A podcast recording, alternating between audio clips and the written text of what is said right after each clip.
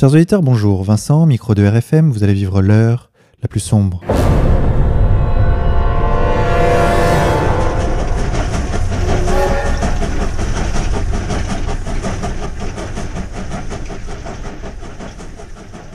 Chers auditeurs, pour cette 45e et dernière émission de la saison, nous avons le plaisir d'accueillir le président d'Égalité et Réconciliation, Alain Soral. Alain Soral, bonjour à vous. Bonjour à tous.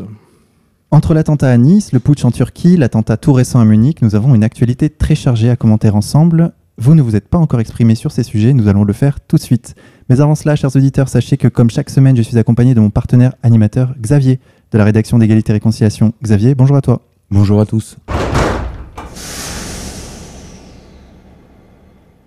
Alain Soral, le 14 juillet dernier, un camion a réussi à pénétrer sur la promenade des Anglais et à foncer sur la foule, faisant en 1 minute 30 84 morts et 331 blessés. Le conducteur du camion, un Tunisien de 31 ans, Mohamed Louayej Boulel, a finalement été tué par trois policiers. Alain Soral, quelle est votre analyse de la situation? Mon analyse de la situation, c'est malheureusement que ça correspond, au-delà de, tout ce que je pouvais euh, redouter, au calendrier que je décrit depuis des années, c'est-à-dire euh, une crise euh, économico-sociale qui s'aggrave et parallèlement instrumentaliser euh, sans doute une, des tensions, on va dire, ethnico-confessionnelles qui montent en parallèle et qui sembleraient dévier effectivement ce qui pourrait, enfin, ce qui pourrait être des, des colères, des colères sociales légitimes. Il y a un symbole, c'est qu'au moment même où il y a cette c'est ce qu'on appelle euh, cet attentat. On a le, la loi travail qui passe, euh, qui passe en force exactement au même moment. Alors évidemment, euh, il ne faut pas faire de, complotisme, complotisme simple, quoi, primaire. Mais il semblerait quand même qu'il y ait un... Alors soit c'est du hasard, ou je ne sais pas comment on dit, un égrégore, ou des espèces d'idées qui planent dans l'atmosphère, mais on, on, sent quand même qu'il y a un calendrier euh, enfin que tous ces événements là correspondent à un calendrier qui est une accélération de ce principe qui a été mis en place euh, de façon très claire euh, avec les événements du 11 septembre, qui est le, choc de civilisation, et que tout est fait en tout cas pour pousser à la haine, à la, violence, français de souche et français d'origine immigrée, de confession musulmane. Et d'ailleurs là, il faut faire une petite clarification, c'est que ce Tunisien, on associe ce Tunisien à l'islamisme radical. Or, comme pour tous ces, kamikazes euh, euh, récents, là, on se rappelle de Mera, euh, les frères Kouachi, etc., ce ne sont jamais des, musulmans, ce sont des maghrébins, ce sont des gens issus de la, du monde, on va dire du monde arabo-musulman, mais dans leur pratique, ce sont toujours des déséquilibrés, des marginaux, des voyous, et ils ont quand même le profil typique de gens que les services peuvent recruter, manipuler euh, pour envoyer euh, sur, sur des, missions suicides. Hein. Donc c'est tout ça qu'il faut essayer de prendre en même temps en compte. C'est qu'évidemment, s'il n'y avait pas cette immigration incontrôlée que, subit la France sans raison depuis le regroupement familial, on n'aurait pas ces, comment dirais-je, ces volontaires à disposition, c'est certain. Mais euh, de dire que c'est, euh, comment dirais-je, le, conflit inéluctable de deux religions qui se trouvent confrontées, euh, l'islam et la chrétienté, c'est assez exagéré et malhonnête, puisque la France n'est plus une terre de, catholicisme pratiquant, et tous ces, kamikazes ne sont jamais des bons musulmans. Hein, voilà. en revanche, ils ont chaque fois le profil de gens qui ont toujours été manipulés par les services et leur culture, à mon avis, est plus proche d'une culture, euh, je, dirais, euh, je dirais presque libérale libertaire euh, à la SOS racisme. Donc voilà. Ce qui est certain, c'est que si j'avais plus ou moins annoncé d'ailleurs cet attentat, je ne me rappelais même plus d'ailleurs, j'avais dit qu'il y en aurait d'autres après celui du Bataclan. Ce qui est notoire, c'est que si on prend l'affaire Charlie, l'affaire du Bataclan et l'affaire de Nice, on est à chaque fois sur des, des, lieux, je dirais, qui sont entièrement sous contrôle sioniste. Hein. ça, c'est une certitude. Alors après, les questions qu'il faut se poser, c'est est-ce que c'est l'intérêt des sionistes, euh, ces tensions aggravées entre Français de souche et, euh, euh, comment dire, assimilés musulmans Oui, c'est leur intérêt. Est-ce que ça fait partie de leur pratique? Bien sûr que ça fait partie de leur pratique, depuis toujours. Les sionistes ont toujours fonctionné sur le terrorisme. Ce sont des spécialistes du terrorisme, des opérations sous faux drapeau. le 11 septembre, à mon avis, est une opération israélienne et une opération israélo-américaine. Hein, je ne suis pas le seul à le penser. Troisièmement, est-ce que ça correspond à leurs valeurs Oui, ça correspond aux valeurs vétérotestamentaires, de mépris total des vies des communautés qui ne sont pas issues de la leur. Hein. Est-ce qu'il y a des précédents historiques Oui, l'affaire du Liberty, euh, les affaires, l'affaire des, euh, libanaises, euh, ça, toujours, ils l'ont toujours fait. voilà, donc quand on met tout ça bout à bout, on a quand même une espèce d'angoisse qui monte. C'est un, est-ce que tout ça ne se correspondrait pas à un calendrier qui a à voir avec ce que j'annonce depuis des années euh, enfin, justifier par tous les moyens euh, et faire adhérer par tous les moyens au projet du Grand Israël. Et deuxièmement, quand on connaît la soumission de l'État français, de nos corps constitués et de nos élites euh, à Israël, effectivement, tout est possible. Hein, tout est possible. Et en même temps, Alain Soral, est-ce que tous ces attentats ne risquent-ils pas de faire trop monter le Front National? Mécaniquement, on pourrait penser que oui, mais moi, mon intuition, je fonctionne beaucoup sur des intuitions, me dit que ce n'est pas Marine Le Pen qui recueillera les, qui recueillera le bénéfice de tout ça, parce que je crois que le système est très fort. Je crois que, comme je l'ai dit depuis longtemps, le système veut déléguer au Front National la ratonnade locale. Hein, on le voit avec le laboratoire de Béziers. Le système ne veut absolument pas confier à Marine Le Pen la direction du pays. Et le système a les moyens euh, d'empêcher que Marine Le Pen passe à la caisse. Hein. Et je pense que pour ça, j'en fais l'analyse depuis quelques temps, hein, je ne fais pas des analyses pour rien, le système a les moyens de faire, je dirais, exploser ou imploser le Front National euh, avant les présidentielles. Hein. on voit qu'il y a des tas de lignes de fracture, qu'elles sont instrumentalisées. On a vu l'affaire de Béziers avec Ménard. On voit le rôle trouble que jouent les, types de la faction bleu marine qui ne sont pas dans le front, qui commencent à, jouer une union des droites contre la ligne Marine Philippot. On voit aussi que Marine a commis beaucoup euh, un certain nombre d'erreurs qui, qui vont, à mon avis, euh, la fragiliser terriblement avant les présidentielles. Et euh, moi, je crois que euh, les événements actuels bénéficieront au Front National au niveau local, mais c'est ce que veut le système. Le système ne veut pas de sang sur les mains et veut finalement déléguer à l'extrême droite la violence. Et c'est une tradition de toute façon de l'extrême droite d'assumer bêtement la violence que le système a organisée. C'est valable pour la décolonisation. C'est la gauche qui a voulu la colonisation, la droite historique ne la voulait pas, mais c'est quand même l'extrême droite qui a assumé le bilan d'une colonisation qu'il ne voulait pas. Hein. ce qui fait que pour le peuple et, pour, euh, et dans l'esprit, je dirais, dans l'esprit populaire lié à l'idéologie dominante, la colonisation, c'est l'extrême droite, par exemple. Alors que euh, euh, on a François Hollande qui va honorer la mémoire de Jules Ferry dès qu'il est élu, qui est le roi de la colonisation pour des raisons raciales. Hein. Et, on, en veut à Le Pen pour s'être réengagé euh, à l'époque de la, de euh, je crois que c'est de l'affaire de, Suez puis de la guerre d'Algérie, alors qu'on oublie que Mitterrand, qui est le président de la, de, la gauche SOS Racisme, a fait guillotiner, euh, en, tant que ministre de la Justice sous le gouvernement de gauche Guy Mollet, je crois 74 euh, combattants du FLN, un truc comme ça. Voilà. Donc il y a, y, a y a tout ça qui me vient à l'esprit. C'est normalement le, ce qui se passe devrait bénéficier au Front National. De même que ce qui se passe devrait bénéficier à Jean-Marie Le Pen. Or, c'est pas Jean-Marie Le Pen qu'on félicite pour ses analyses euh, justes et profondes depuis 1973. Ce, qui, passe à la caisse? Finkelkraut, euh, Zemmour. Jamais personne ne, ne rend hommage à Jean-Marie Le Pen pour ses, la vision qu'il avait sur les dangers de l'immigration incontrôlée, euh, même l'implantation de l'islam en France, etc. Donc je crois de la même façon que le système s'arrangera pour que Marine Le Pen ne soit pas la bénéficiaire de, ce qui se passe en ce moment, bien que ça devrait être mécaniquement le cas. Rappelons-nous que quand il y a eu la manif euh, Charlie Hebdo, elle a été interdite de manif de manière très brutale, alors qu'elle aurait dû être l'invitée d'honneur. Xavier? Oui, sur euh, cette montée de la stratégie de l'attention, on voit très bien que la ville de Nice est un élargissement. C'est-à-dire que vous, sur le 13 euh, novembre, c'était déjà un élargissement par rapport au noyau dur Charlie. Là, on voit bien que c'est une ville profondément de, droite qui est, qui est touchée, peut-être même la ville la plus à droite de France en quelque sorte. Oui, et la ville la plus sioniste de France, quand on sait qu'Estrosi, comme tous les, les, les, représentants politiques en général, c'est un bon marqueur. Plus ils sont incompétents et plus en fait ils sont soumis euh, aux vrais dirigeants sionistes qui sont derrière. Et Estrosi, c'est sans doute le sommet. Rappelez-vous que je n'ai même pas pu m'exprimer dans cette ville, et quand j'ai voulu donner une conférence la dernière fois, j'étais obligé, j'ai été traqué jusque dans la forêt. Ce n'est pas un hasard. C'est euh, le valse de l'UMP un peu. Oui, oui. Et comme par hasard, euh, on se rappelle du Charlie Hebdo de, Philippe Val, sionisé à mort et instrumentalisé à mort dans un combat anti-musulman qui partait de l'extrême droite danoise, hein, on se rappelle. Le Bataclan était un haut lieu sioniste, hein, on peut le rappeler, avec des, des, soirées organisées pour le confort du soldat israélien. Ça appartenait à un franco-israélien, etc., etc. On a à chaque fois ce marqueur fort, c'est que ces événements se passent dans des lieux qui sont entièrement sous contrôle israélien, je dirais. Hein. Et ça, c'est, euh, on ne peut pas euh, en faire abstraction. Et, surtout quand on sait, moi je discute avec des policiers de haut rang, etc., euh, que euh, les agents israéliens ont toute liberté d'agir sur le territoire national et qu'il est même interdit aux représentants de la loi français de, les intercepter, hein, c'est une certitude, ils peuvent faire ce qu'ils veulent.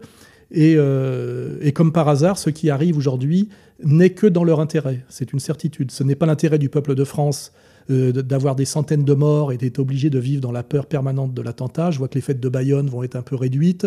L'arrivée du Tour de France, euh, il va y avoir des mesures exceptionnelles. Donc ce n'est pas l'intérêt du peuple de France. Ce n'est sûrement pas l'intérêt des musulmans français d'être désignés comme bouc émissaire euh, et, d'être bientôt soumis à une violence qui ne va pas tarder de s'exercer. J'ai vu qu'il y avait déjà des tags à Lyon de soi-disant milices catholiques. Très suspect. C'est très suspect. Il n'y a pas de milice catholique violente qui voudrait se payer les musulmans. Hein, on Ça fait penser aux, graves de, croix gammées qui sont systématiquement à l'envers. Oui, oui, oui. Et puis on, sait, on sait qui fait ça et qui y a intérêt. Les provocations. Euh, donc ce n'est ni l'intérêt des Français, c'est une certitude, ni l'intérêt des musulmans français, c'est une certitude aussi. Par contre, c'est un énorme moyen de pression et de chantage sur leurs dirigeants communautaires. Aujourd'hui, les, je dirais, nos, tout-puissants maîtres du CRIF ont un énorme moyen de pression sur les représentants musulmans parce qu'ils peuvent les faire chanter en disant euh, c'est nous qui contrôlons la ratona d'avenir ou pas. Je vous dis pas aussi le rôle que jouent les médias et sous le contrôle de qui sont les médias français. Hein. Donc ce n'est ni l'intérêt des Français ni l'intérêt des musulmans. Euh, ce n'est pas l'intérêt non plus des, on va dire des, chrétiens d'Orient. Ce n'est pas l'intérêt du monde arabo-musulman non plus. Qui a intérêt à tout ça? Israël, que ce soit au sens euh, comment dirais-je, immédiat du terme ou au sens éternel. Et c'est dans leurs moyens et c'est dans leurs pratiques. Oui, et dans, dans ce cadre-là, on voit très bien, par exemple, Roissy, euh, qui est, euh, où tout le personnel est intégralement euh, musulman, voire islamiste. Oui, parce que recruté pour des raisons de, de, de, quotas, essentiellement dans le 9-3. Donc on a, on a au bagage que des barbus. Voilà. sur le, dont je ne fais pas la critique. Mais il faut savoir par ailleurs... Que c'est géré par une société israélienne et que le président de Roissy s'appelle Golnadel et il semblerait que ce soit le cousin de euh, William Golnadel. Donc voilà la situation française. On a euh, au niveau de la, de la, de la, de la, de la, base euh, de, ces petits travailleurs très, qui sont censés regarder s'il n'y aurait pas des bombes dans les bagages. Ils sont tous recrutés dans une zone sociologiquement pleine de, de, jeunes, on va dire, sur une ligne souvent islamo-racaille. Hein, donc, euh, mais la société qui gère la sécurité de Roissy est une société étrangère israélienne. Donc imaginez comme nous sommes en sécurité en France par rapport à la menace terroriste, si des petits malins veulent s'amuser à manipuler, à instrumentaliser et à organiser le chaos. Voilà. Et, la situation de Roissy est très emblématique parce qu'on voit que c'est la même chose à, la Tour Eiffel. C'est quand on regarde, c'est à peu près la même chose partout. Hein. Et puis là, les services de renseignement étaient complètement alignés sur euh, Israël avec le, récent rapport qui a été euh, piloté par deux types très louches. Euh, Pietra Santa, qui est pas corse comme son nom l'indique, mais qui est un, veau sous la mer à Julien Drey. Et Fennec, qui est un type qui a des grosses affaires d'antisémitisme au cul, puisqu'il il dirige une publication dans laquelle avait été écrit Tant va Lévi au four qu'à la fin il se brûle. Donc c'est un type qui est bien. Oui, c'est un type qui me léchait le cul, notamment quand je faisais le salon du livre à Nice il y a plus de dix ans le Fennec. Mais là, on est toujours dans la logique des types retournés. Hein. Voilà. C'est une vieille tradition. Il était dans l'affaire de, de l'Angola Gate avec Arcadi, Arcadi Guedamac, euh, euh, Falcon, euh, donc qui a des grosses casseroles au cul, mais même s'il a été relaxé dans cette affaire-là. Donc c'est un rapport très bizarre. Et puis c'est Meilleur Habib et Lelouch, Pierre Lelouch, qui est un peu le Jacques Attali de, de Jacques Chirac, voilà, de, de, la droite, qui ont piloté un peu ce rapport qui aligne complètement le renseignement français sur les Américains et les Israéliens, et en plus euh, qui supprime euh, le GIGN, qui était euh, tenu, donc c'est la gendarmerie, qui était un peu un des vestiges de la chevalerie française qui avait été créé par Barry Les Proutot sous Mitterrand, pour laisser ça au raid, qui est entraîné, je crois, par des officiers israéliens. Oui, on est, on est dans. Rappelons-nous des, l'affaire des vedettes de Cherbourg et les difficultés qu'avait eu De Gaulle à l'époque pour essayer de dé-israéliser nos services. Il faut rappeler que la France, on est revenu à la France de la 4ème République qui était entièrement sous contrôle et sous domination israélienne. En fait, nous avons à la tête de, la, de l'appareil d'État des traîtres intégraux à la France et qui sont soumis entièrement au pouvoir israélien. Voilà. Et, euh, voilà pourquoi ce qui arrive en ce moment arrive. Hein. C'est l'explication ultime et l'explication sérieuse. Tout le reste est, secondaire. Hein. Et on voit aussi que ça arrive à un moment donné où euh, les musulmans de France semblaient sortir de la tutelle euh, trotskiste, notamment euh, avec le clip d'un rappeur qu'on a mis sur le site ou, ou un tas de, de, signaux comme ça. Oui, c'était la, fin de la domination de SOS Racisme sur les musulmans. Et je l'ai dit dans ma vidéo du mois, là, après les avoir amenés sur une voie de garage qui était la Mitterrandie, euh, ils ont commencé à s'émanciper à partir de la deuxième intifada, et notamment en étant assez proches de Moi Donné. Et là, on essaye de les amener sur une nouvelle voie de garage tragique, qui est ce que j'appelle l'islamo-racaille. Hein. Euh, et, on fait en sorte que ça marche par tous les moyens, parce que chaque fois qu'on parle en fait d'islam radical en France, on nous montre en fait des délinquants de banlieue. On On nous montre jamais des, des salafistes au sens respectable du terme, c'est-à-dire des, des, musulmans très pratiquants et très pieux. On, nous montre des jeunes voyous. Hein. et, dans l'imaginaire euh, populaire, un islamiste radical, aujourd'hui, c'est un jeune voyou qui fait le, sale boulot, c'est-à-dire un boulot d'assassin et de, haute délinquance, pour l'État profond, hein, que ce soit l'État profond français, l'État profond euh, américain. Et ça, c'est pas une légende. Nous avons passé notre temps, nous, à démontrer qui avait instrumentalisé tout ça. Et euh, ce qu'on a fait en Syrie euh, ces derniers temps, c'est ce, que, ce que les Américains ont commencé à faire à l'époque des talibans en Afghanistan. Hein, donc on a, on a quand même, quand on prend du recul et qu'on fait une analyse sérieuse, on voit bien, euh, voilà, euh, euh, toujours les deux questions à qui profite le crime et puis d'où vient l'argent. Hein. Parce que par exemple, ce Tunisien là, qui était, qui était bisexuel, dépressif. Enfin, on dirait vraiment les films sur. sur J'ai revu un film qui est passé sur Arte hier, c'était Un crime dans la tête. Vous savez comment on manipule des tueurs C'est un sujet qui, qui, rôde depuis des, décennies hein, et qui a commencé avec l'affaire Kennedy, les deux affaires Kennedy. Je rappelle que le, petit Kennedy, le deuxième, a été tué par un Palestinien qui ne se souvient toujours pas aujourd'hui de ce qui lui est arrivé et de pourquoi il a, accompli ce geste. Hein. Donc on est, on va pas parler d'ingénierie sociale de notre camarade euh, Lucien Cerise, mais euh, les services américains, nos services savent très bien recruter des types euh, fragiles, extrémistes et fragiles pour les envoyer sur des, sur des missions, quoi. Et après, d'ailleurs, les éliminer. Ce qui est très étrange, c'est que on a des tas de, comment dirais-je, d'éléments qui nous permettent quand même d'alimenter un petit peu de complotisme. Il paraît que ce, ce, précaire tunisien vivant en France avait envoyé quelques jours avant 100 000 euros, 100 000 euros à sa famille en Tunisie. La question, c'est d'où viennent ces 100 000 euros, par exemple. Hein? Euh, bon, on voit que le parquet, le parquet c'est le pouvoir, demande qu'on détruise les, preuves, enfin les preuves par les, la vidéosurveillance. La vidéosurveillance à Nice, ce sont des demandes délirantes. Hein. Après, puis le, récit des, attentats par les témoins a ensuite été éjecté de la version du, procureur euh, Molins. Oui, puis Molins, euh, il était déjà impliqué dans la persécution de euh, maître d'Angléan. C'est lui qui est en première ligne contre d'Angléan. On retrouve toujours les mêmes. les mêmes Alors que Trévidic a été évincé. Oui, oui, oui, on retrouve toujours les. Puis de toute façon, il y a des anciens types des services qui disent presque ce que je dis, c'est-à-dire on ne comprend pas, euh, comment dirais-je, ce que c'est que les îles. Les 50 premiers responsables de, de, Daesh ne sont pas des musulmans. Il n'y a pas d'articulation entre le Daesh euh, syrien, irakien et euh, ce qui se passe en France. Il n'y a aucune articulation dans aucun article, dans aucun, aucune publication, on peut trouver une articulation claire.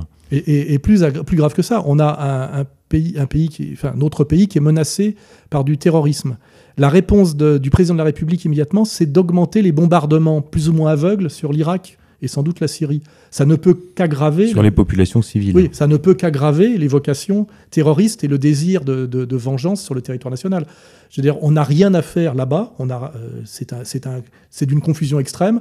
C'est pas nous qui décidons en fait de la, de la politique à mener. Donc on est systématiquement soumis à des manipulations américano-israéliennes qui ne sont évidemment pas dans nos intérêts. Et là, on augmente les raisons d'augmenter le terrorisme sur notre territoire. Et c'est la réponse de, François Hollande au, problème actuel. On voit bien qu'on a un vrai problème aujourd'hui, un, de stratégie et de calendrier israélien capable d'aller très très loin dans la mise à mort de Goïm pour son projet de, Grand Israël, et de une soumission totale des élites françaises, euh, je dirais même pas à ce projet, mais à ceux qui ont ce projet. Il est évident. Euh, Estrosi, hein, c'est évident, euh, Cazeneuve, euh, Valls. Valls n'existe que par le terrorisme islamique, je vous le rappelle. Et, et son message, c'est il faut s'habituer à vivre avec et il y en aura d'autres. Vous imaginez, c'est son message. C'est aussi son, son intérêt, je dirais, c'est même son, même son cursus. Valls, c'est, euh, au niveau du, son bilan est totalement négatif, c'est de la trahison sociale de A à Z, mais par contre, c'est l'homme intégralement du CRIF. Il l'a dit, hmm. il est éternellement attaché à Israël et il a été mis à sa place par le CRIF. Et, son, premier, son, premier objectif, c'est pas de résoudre la crise économique ou de travailler à la, à la réconciliation nationale, c'est de traquer Soral et Dieudonné et d'obéir de, et aveuglément, parce que c'est ça la question, c'est aveuglément au desiderata de, comme dommage du, sionisme international. Voilà. Et ça, ça, nous, ça nous donne la situation actuelle. Rappelons simplement que 100 millions d'euros sont destinés chaque année à la lutte contre le racisme sur Internet, c'est-à-dire en fait à lutter contre égalité, réconciliation et, et Dieu donné. 100 millions d'euros, euh, je pense qu'à un moment donné, il faudrait poser la question à la Cour des comptes. Ça me paraît être carrément du détournement de fonds publics dans un but strictement euh, communautaire. Et d'ailleurs, une précision, je ne sais pas si vous avez vu la tête de, euh, du délégué euh, qui s'occupe de ça quand il a été interviewé par Paul Amar sur. c'est Clavreuil Oui, c'est ça, Diamantis, je crois. Oui, de, Diamantis fils. Voilà, qui a été interrogé sur i24 News à la sortie de sa rencontre avec, au ministère des Affaires étrangères israélien avec des hauts responsables israéliens. On voit sa tête, il est décomposé. Il dit Je peux pas dire tout ce qu'on m'a dit. On voit bien qu'en fait, on lui a dit des choses qu'il qui n'imaginait même pas, quoi. Et, et par ailleurs, il y a quand même l'agence juive a jeté son dévolu sur la France pour faire une alia massive des juifs de France euh, depuis euh, la visite de Netanyahou après euh, l'affaire Mera à Toulouse.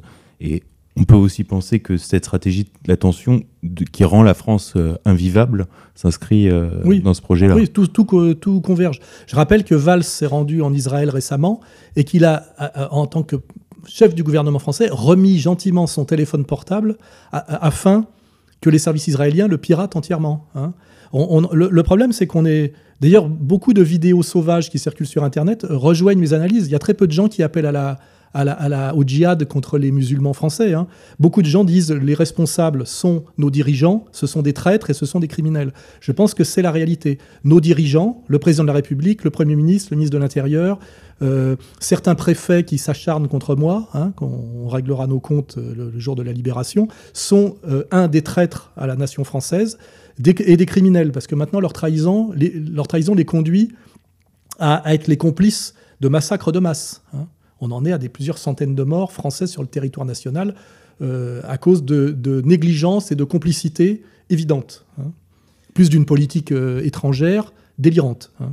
Oui, on a vu euh, pendant les, auditions à l'Assemblée nationale, euh, dans le cadre de la commission d'enquête sur les attentats, euh, le, directeur de la DGSI, Calvar, qui s'est exprimé en craignant, à la suite d'un nouvel attentat, des ripostes de ce qu'il appelait l'ultra-droite. Et on remarque quand même que pour l'instant, ça n'existe pas du tout.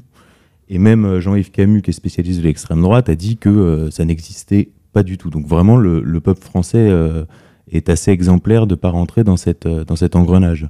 Oui, ça, c'est l'aspect positif des choses. C'est que moi, je regarde un peu tout ce qui circule sur Internet. Les interventions même de, gens euh, sous le coup de l'émotion et en colère n'associent jamais euh, les drames qui se passent aux ce que j'appelle les musulmans du quotidien. D'ailleurs, on peut rappeler que sur les, les 84 morts à Nice, il y a 20 ou 30 euh, personnes d'origine maghrébine et musulmane, oui.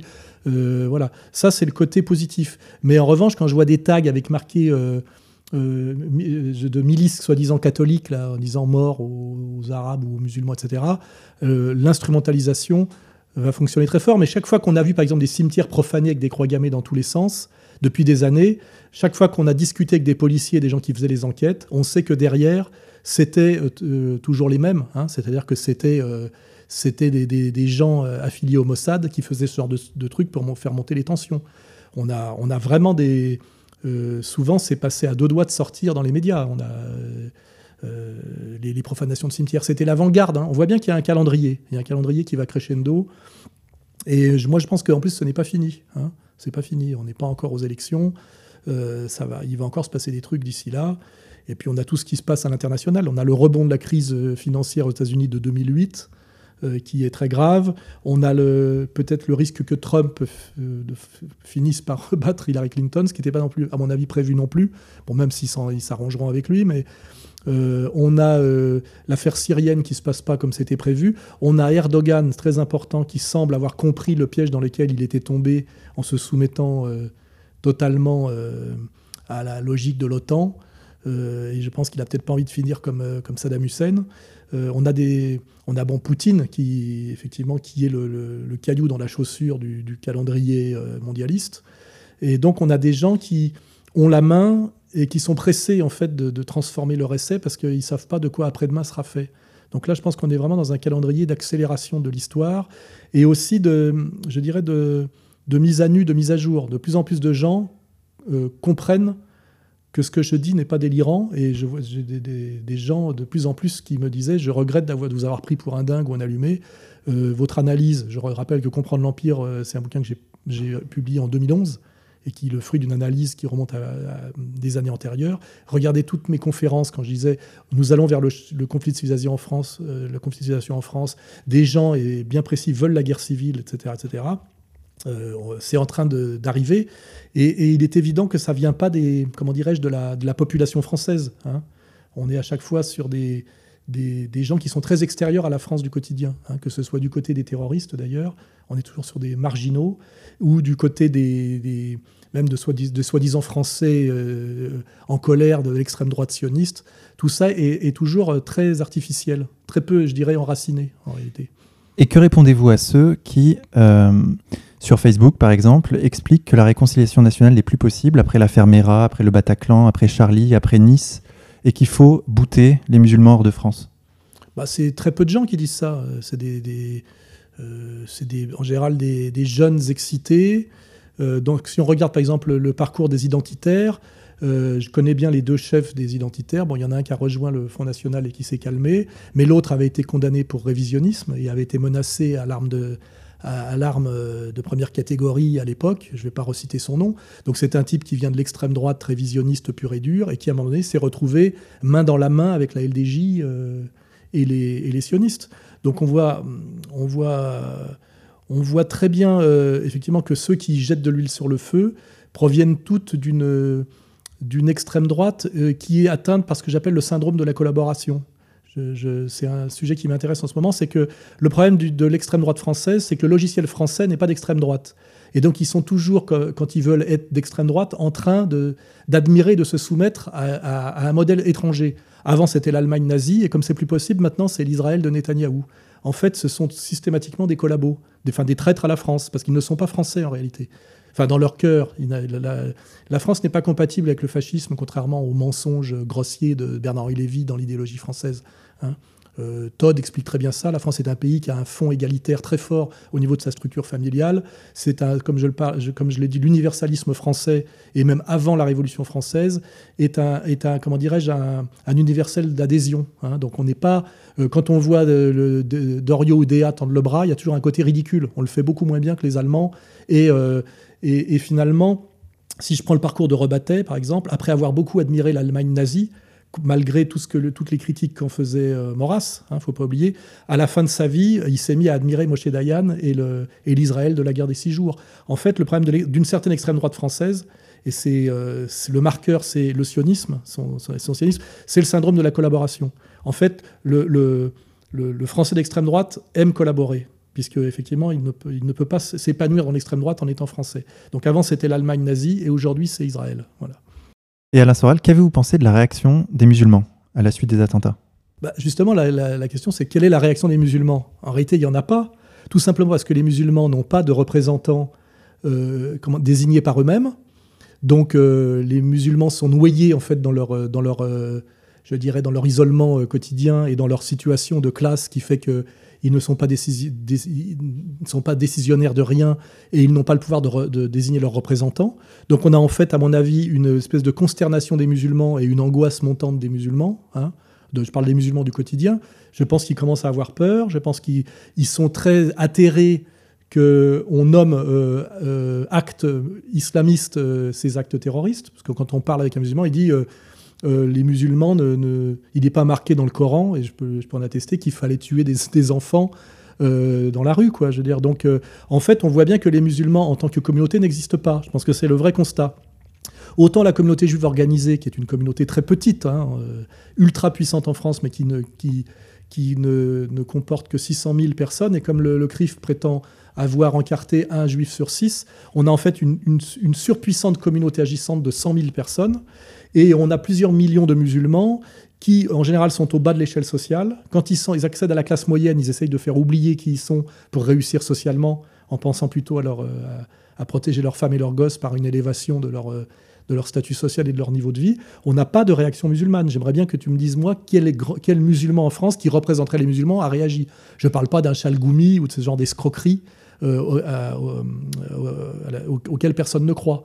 En fait, c'est là qu'on voit que les musulmans comme communauté n'existent pas. On a des ressortissants, on a des, on a des, comment dirais-je, des, des, des, immigrés maghrébins, ceux de l'ancienne génération ont toujours été dans la discrétion, hein, c'est l'époque du Sonacotra. On a euh, des, arrivants récents qui sont plus ou moins euh, pensent comme leur, euh, comme leur comment dirais-je, les représentants de, leur pays d'origine. Hein, donc et on n'a pas vu euh, le gouvernement tunisien ou marocain ou algérien s'extasier sur le, terrorisme islamique. Au contraire, il y a des tas de réactions d'Algériens qui disent ce qui vous arrive aujourd'hui, c'est ce qui nous est arrivé à l'époque des années 90, hein, de la guerre civile algérienne très violente, et ils disent euh, euh, comprenez que ceux qui veulent ça sont les mêmes qui ont voulu nous déstabiliser et nous détruire, et c'était à l'époque les Américains qui se servaient comme toujours de l'islam radical pour déstabiliser un pays qui était un, euh, pays euh, héritier de la, de, la, de la, guerre froide et qui vivait encore selon l'ancien rapport Est-Ouest.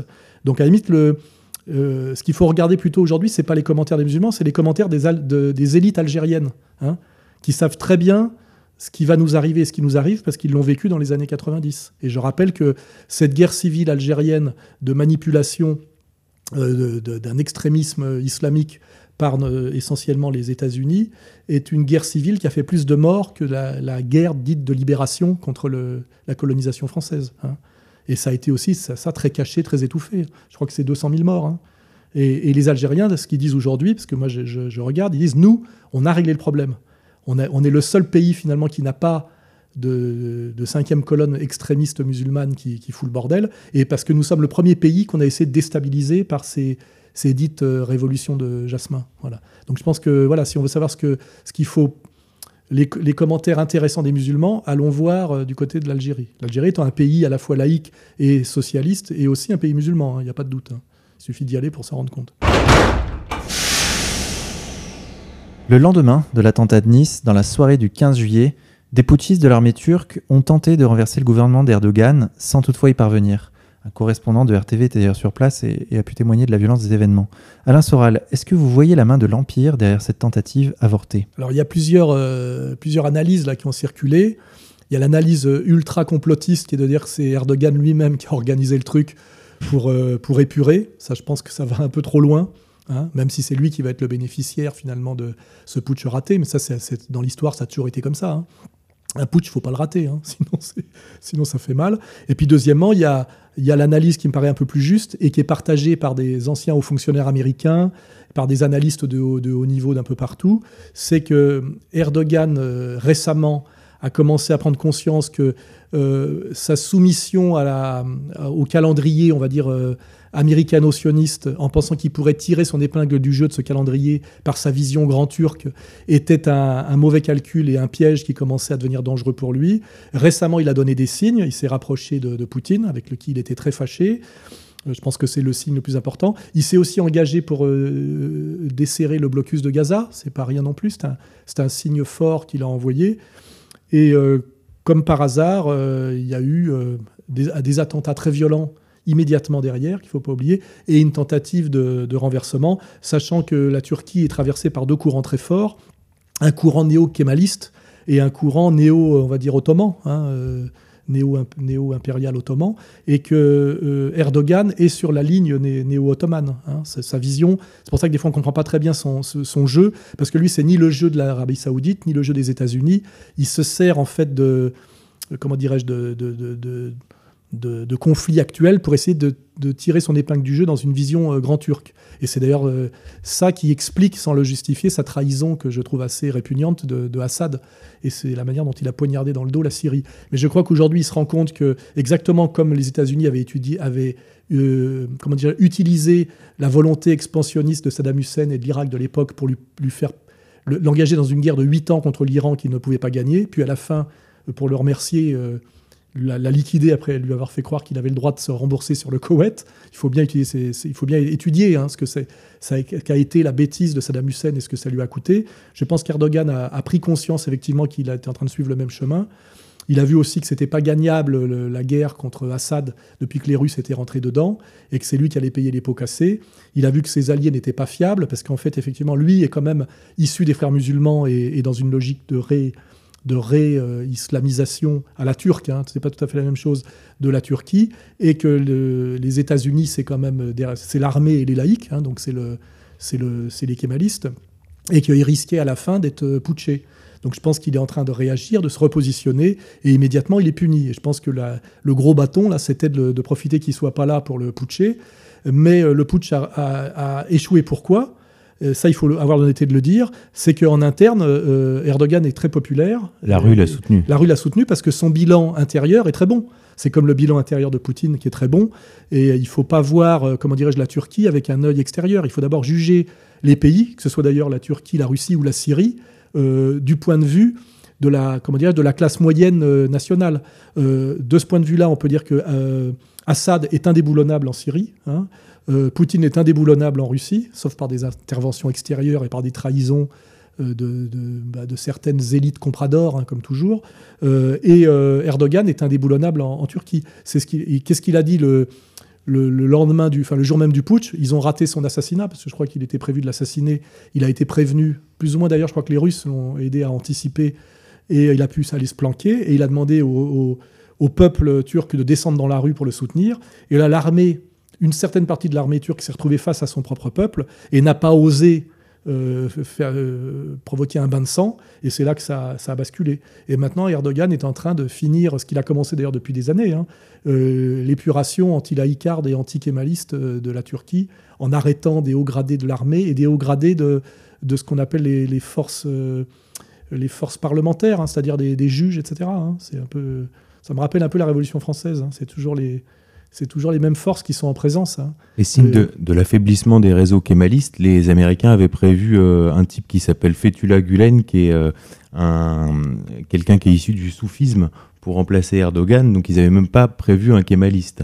Oui, parce qu'ils voulaient euh, essayer de cacher un peu leur truc. Et c'est marrant parce que celui qui, nous annonçait depuis des années qu'il fallait se méfier de ce faux, de ce faux musulman qui ouvre des écoles coraniques partout et que c'était un agent américain et israélo-américain, c'est Stéphane Blais qui connaît très bien la Turquie. Hein, qui, euh, puisqu'il y travaille, je crois que même qu'il y est en ce moment. Et c'est lui qui m'a prévenu d'ailleurs du putsch le premier. Il m'a dit euh, j'ai des informations, parce que lui il est en contact direct avec euh, Erdogan, et il avait bien désigné ce type dont j'ai du mal à retenir le nom, comme en fait un agent américain et israélien euh, et effectivement, une fois de plus, ces Américains, pour putcher un islam turc, euh, et pour pas montrer que c'était immédiat, euh, que derrière c'était eux, se servaient d'un faux musulman plus musulman que. Voilà, exactement. Voilà, mais c'est toujours les mêmes ficelles. Hein.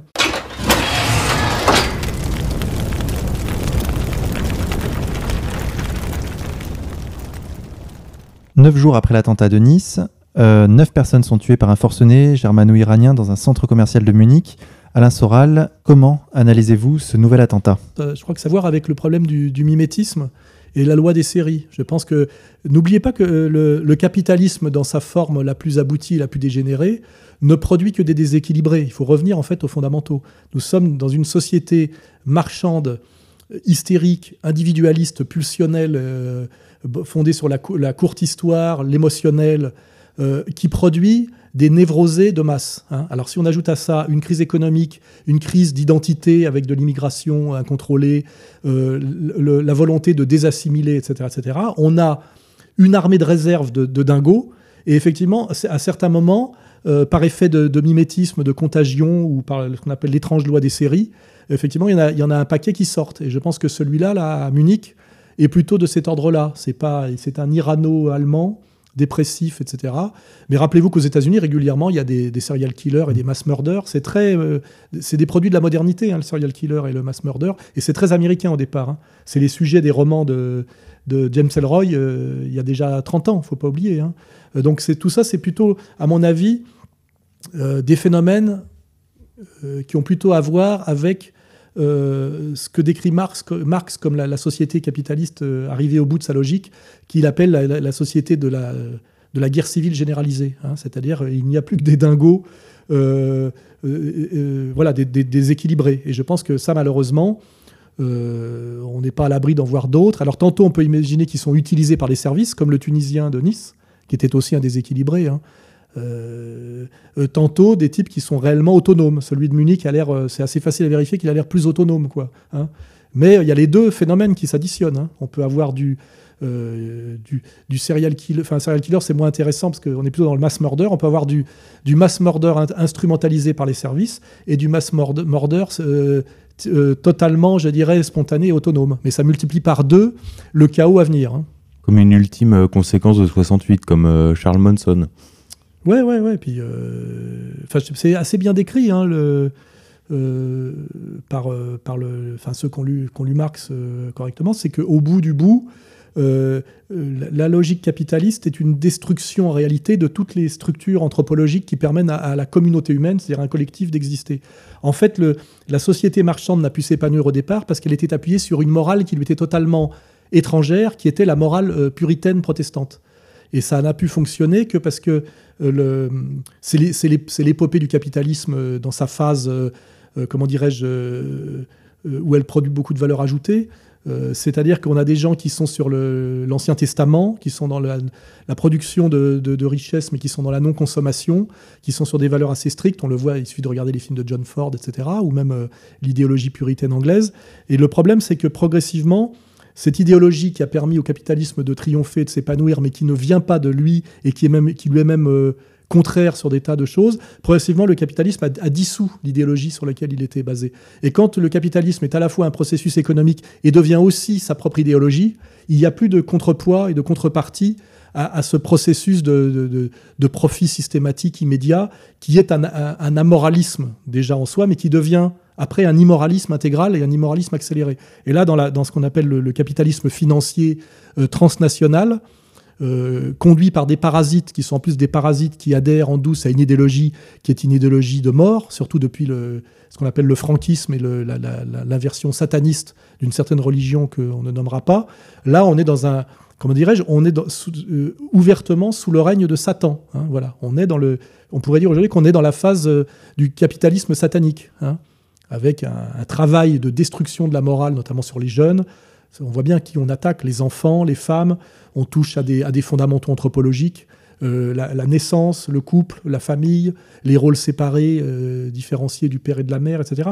On voit bien qu'il y a un processus satanique, et les gens qui m'attaquent sont des satanistes évidents. Hein. Il suffit de relire La vilaine Lulu et de voir qui m'a fait euh, interdire un livre pour trois phrases qui le désignaient calmement et, de manière très argumentée contre un agent objectif du mal. Voilà. Hein. Nous sommes aujourd'hui. Satan règne en ce moment et, ça produit effectivement des, chaos euh, angoissants et répugnants que nous vivons en ce moment.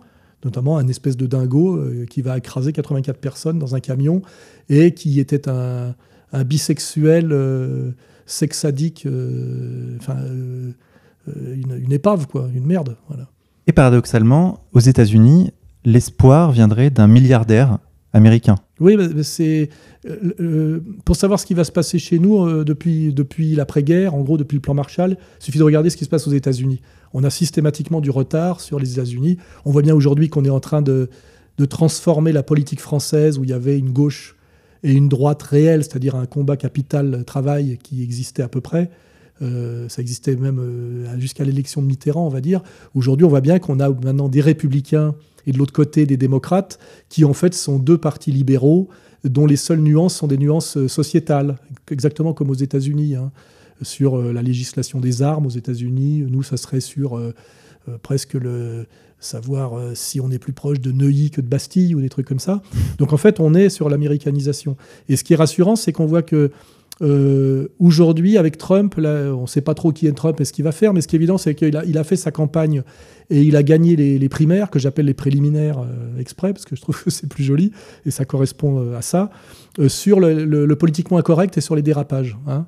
Et ça, c'est plutôt bon signe. Nous, vivons en France sous la dictature totale du politiquement correct, qui est en plus totalement incompatible avec les valeurs fondamentales de la France, qui sont le catholicisme et non pas le protestantisme, et euh, l'esprit français voltairien, parce qu'on peut, on peut détester Voltaire pour ses positionnements politiques, mais c'était un grand, euh, un grand homme d'esprit et d'une rare méchanceté, et il incarne, c'est pour ça qu'il fascine le monde entier, ce qu'on appelle l'ironie à la française, nous étions les rois de l'esprit et de l'esprit de table. C'est pour ça que nous étions invités dans toutes les cours du monde pour faire des, bons mots. Hein, voilà. Et les bons mots sont toujours méchants.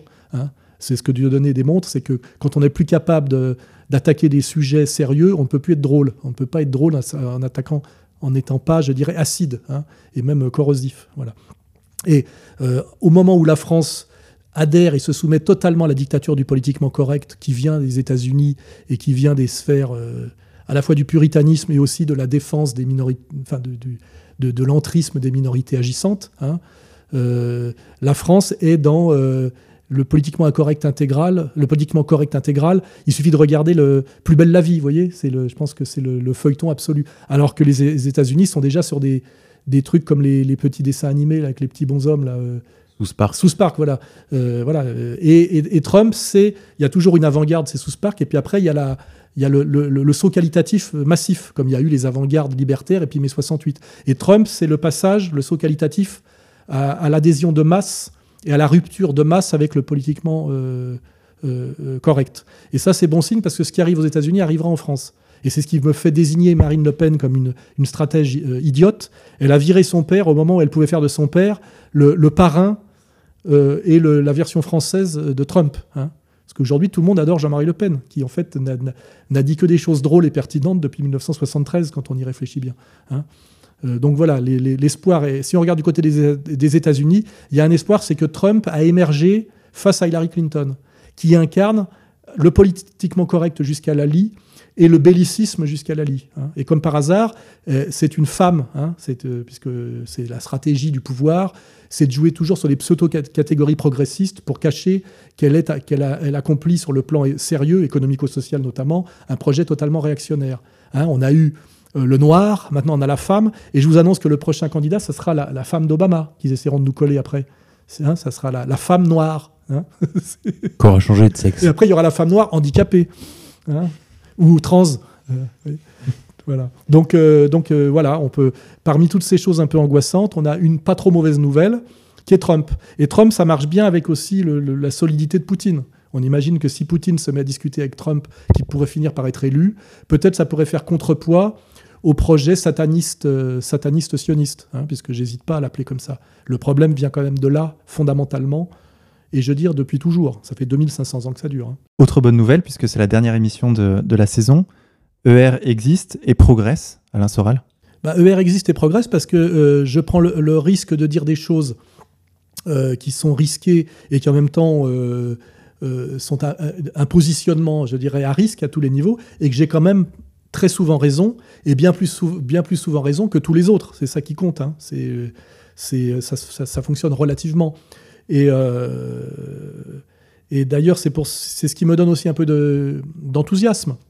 Il y a un, le plaisir de mener un combat, deux, le plaisir d'une insoumission à, je le dis, à un pouvoir qui est totalement illégitime et auquel il n'est pas question de se soumettre. Il n'est pas question que je me soumette à François Hollande, à Manuel Valls et à monsieur, comment il s'appelle, euh, Cazeneuve, c'est ça le ministre de. Comment, il s'appelle, le ministre de l'Intérieur, là? Cazeneuve. Cazeneuve, euh, du Grand Orient. Euh, et il n'est pas question non plus que je me, que je me soumette au petit préfet collabo, là, Diamantis. Hein. Je ne me soumettrai jamais à ces gens-là. Et euh, ces gens-là, il faut qu'ils commencent à avoir peur. Le, peuple français est beaucoup plus derrière moi que derrière eux. Le peuple est en colère. Le peuple de souche. Euh, le peuple immigré. À part quelques voyous que ces gens-là contrôlent encore, et quelques élites, euh, comment dirais-je, une certaine hyperclasse comprador, nomade et parasite, je suis moi dans le sens de l'histoire. Hein. donc il faut qu'ils commencent à penser que, que peut-être à un moment donné, ils pourraient perdre la main et que, là, il faudra tout ce qui demande l'asile politique euh, en Israël, ce qu'ils manqueront pas de faire. Hein. Je vous l'annonce déjà. À un moment donné, ils demanderont tous l'asile politique en Israël. Est-ce Donc, ça va qu'Israël chauffer. acceptera? Oui, je pense qu'Israël acceptera, oui. Oui.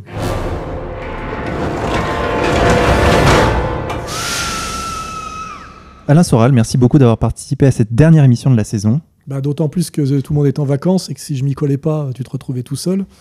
Avec Xavier. Avec Xavier, bien sûr. Xavier, merci d'avoir euh, passé cette année euh, avec moi. Salut, on se retrouve en septembre. Chers auditeurs, cette dernière émission de cette première saison de l'heure la plus sombre touche à sa fin. Merci à tous d'avoir suivi cette émission tout au long de l'année.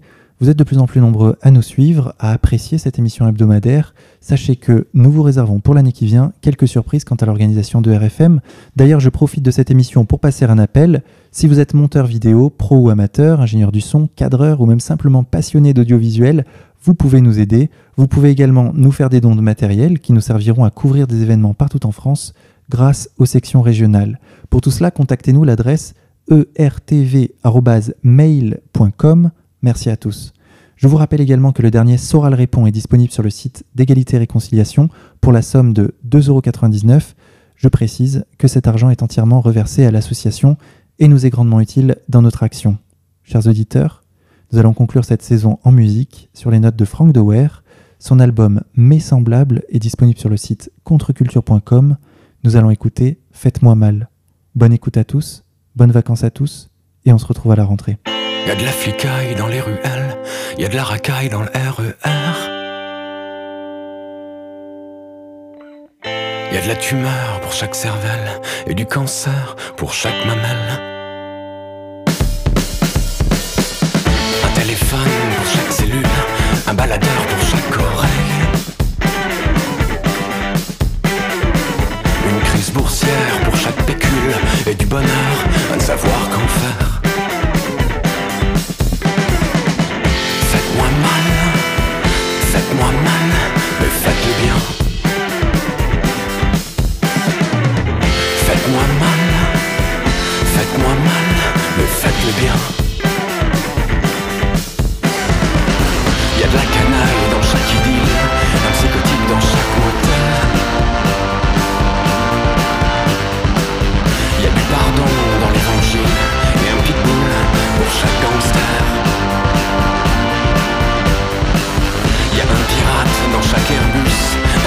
un Isaac dans